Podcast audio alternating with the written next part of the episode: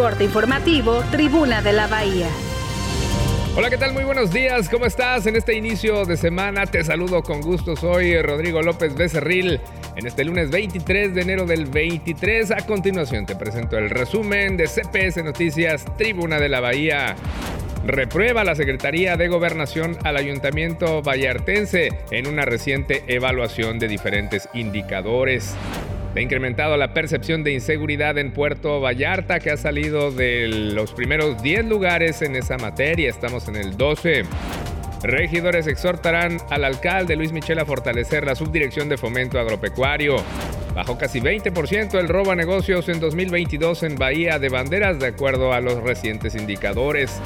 Prometen amparos judiciales gratuitos contra la verificación vehicular y exigen ambientalistas transparentar el proyecto de estero El Salado, que entra en su parte final, abrirán dentro de dos semanas.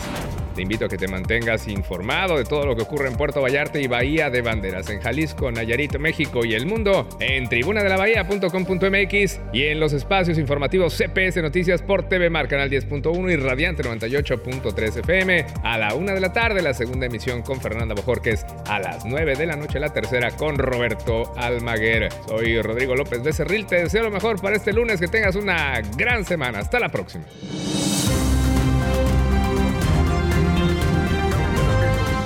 Corte informativo, Tribuna de la Bahía.